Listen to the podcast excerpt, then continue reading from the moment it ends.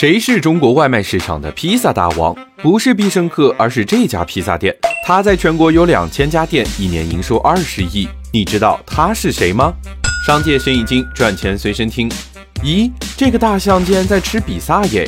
人均三十多就能吃到苏丹王榴莲比萨，价格低，送货快，能成为外卖比萨大王。尊宝比萨靠的是这两招：第一，聚焦外卖，把店开小。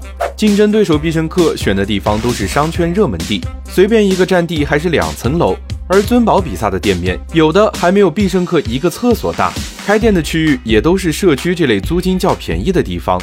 一餐必胜客花费两三百，而同样数量的餐食在尊宝只需要五六十。因为店面小，所以尊宝的消费者都选择外送，基本没什么人在店里吃。比萨又是个标准单品，几十平的店，两三个人经过简单培训就能运转起来。第二，精细运营，私域转化，在尊宝点比萨，新用户可以免费领五折，如果加入会员，还会自动积分发一堆的代金券。通过会员积分和优惠券，将一次购物的顾客留存在固定的平台上，不仅增加了和用户互动的机会，还增加了用户复购的几率。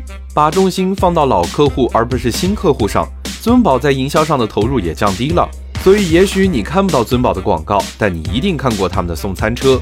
靠着聚焦外卖和精细运营，尊宝比萨一年能开五百家店，披萨加外送这样的生意，你看好吗？